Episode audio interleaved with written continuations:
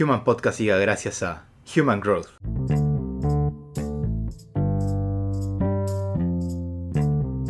El secreto de la creatividad. Para muchos, nuestro trabajo consiste en añadir valor a las personas. Los seres humanos tenemos un amplio abanico de demandas y necesidades. El mercado, un amplio abanico de ofertas para atenderlas. No es fácil sobresalir, ni tampoco sobrevivir, en un mercado tan competitivo como el actual, por lo que diferenciarse es fundamental. Sin embargo, aunque logremos hacerlo, lo que ofrecemos se vuelve obsoleto en tiempo récord, lo que exige estar continuamente en búsqueda de nuevas maneras de satisfacer las altamente cambiantes necesidades humanas, desde una propuesta de valor marcadamente distinta de la del resto. Puesto en sencillo, día a día nos dedicamos a crear, es decir, nuestro trabajo nos reclama ser altamente creativos para descifrar soluciones ante problemas realmente complejos, enigmáticos e inéditos. En un mundo como el nuestro, la creatividad no es un privilegio de algunos, un lujo que podemos dejar de lado. Es una competencia indispensable para el éxito, que todos, por tanto, debemos desarrollar si queremos prosperar a largo plazo. El acto creativo de innovar es en la práctica combinar elementos bien conocidos de la realidad de manera novedosa, hasta dar con algo nunca antes visto. Contrario a lo que podríamos pensar, no existe un único perfil creativo. Todos somos creativos por naturaleza, y no solo en potencia. Nuestra creatividad se evidencia desde la primera infancia, cuando explorábamos y jugábamos sin límite alguno, uniendo puntos no conexos y dando rienda suelta a fantasías completamente originales. Naturalmente, hay personas más creativas que otras, pero ello no significa que la creatividad sea algo que esté restringido a solo algunos cuantos. Todos, si ejercitamos cual músculo, podemos llevar nuestra creatividad al máximo. Desde la otra cara de la moneda, muchas veces somos nosotros mismos los primeros responsables en limitar nuestra creatividad, diciéndonos que no nacimos para ello, que no podemos.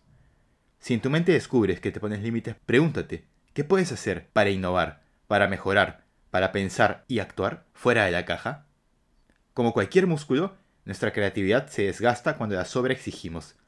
Los así llamados bloqueos creativos ocurren a menudo cuando la creatividad se atrofia a causa de exprimirla sin tregua. Si la gallina de los huevos de oro no quiere seguir empollando, ¿qué podemos hacer? Claro está, el problema radica en que las soluciones que diseñamos a diario dependen en gran medida de esa gallina de los huevos de oro, y no de otra. Por lo que lo que debemos hacer es evitar que llegue al mencionado límite, lo que no es otra cosa que echar leña al fuego para evitar que la llama de la creatividad se apague. ¿Es eso posible? Sí, si sabemos hacerlo. Y como nuestra intención aquí no es crear a pólvora, lo conveniente es mirar a aquellos que encontrado la fórmula para afrontar este desafío. Porque sí, existen individuos, equipos y organizaciones a lo largo del mundo que viven y sobresalen gracias al inagotable manantial de su creatividad. Adam Grant, en su célebre bestseller Originals, nos cuenta que existen de hecho algunos sorprendentemente sencillos hábitos que todos ellos practican y que constituyen un elemento fundamental de las recetas de éxito que continuamente elaboran. La primera de estas prácticas es la procrastinación. Sí, la procrastinación. Vicio para la productividad. Cuando se trata de la creatividad, este hábito, dejar las cosas para mañana o pasado mañana, es probablemente nuestro mejor aliado. Cuando procrastinamos, hacemos una pausa necesaria aquello que habíamos empezado, lo que nos da tiempo suficiente para pensar de modo no lineal y considerar ideas divergentes, hacer saltos inesperados y salirnos un poco bastante del guion. Otro gran aliado de la creatividad es la diversidad, y aquí viene el segundo hábito. No se trata de buscar lo enteramente diferente, sino más bien lo ligeramente mejor. Para ser originales no hay que ser los primeros en proponer algo, solo hay que ser diferentes y hacerlo excelente. En ese sentido, la clave está en escuchar las necesidades de nuestro público objetivo. ¿Qué piden las personas? ¿Qué se les ofrece actualmente? ¿Qué de bueno tiene lo que se les brinda? ¿Por qué no están satisfechas? ¿Y qué podemos añadir nosotros? La tercera buena práctica está, como decíamos párrafos atrás, no fuera de nosotros, sino más bien dentro.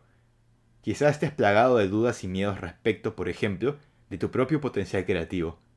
Definitivamente existe un multiverso infinito de posibilidades y de qué pasaría si, de modo que no tiene caso andarse mucho tiempo mordiéndose la cola en esos lares.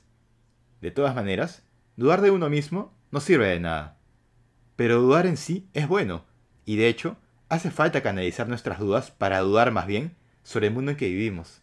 La duda debe energizarnos, movernos a curiosear, salir de nuestra zona de confort, experimentar, prototipar y seguir adelante hasta alcanzar la perfección o lo que más se le parezca. Los originales más importantes de la historia fueron los que más fallaron, porque fueron los que más intentos hicieron. He ahí que respecto de nuestros miedos, solo deberíamos temerle a la inacción, esto es, a llegar al punto de preguntarse, ¿qué habría pasado si? Y no tener respuesta. Quiero añadir un cuarto hábito, chocar. Las personas más originales del mundo son las que muchas veces más roces tienen con los demás.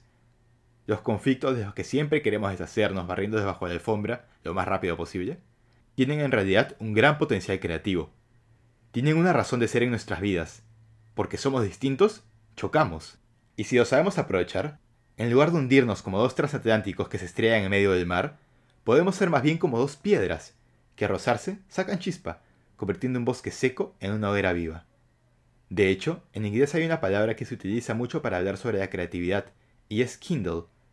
La creatividad es algo que se enciende a conciencia, no que se improvisa. Existen muchas técnicas para despertar la chispa de la creatividad, pero lo importante aquí, más que las técnicas, es entender esto. Todos podemos hacerlo. Parafraseando a Adam Grant, los originales son inconformistas.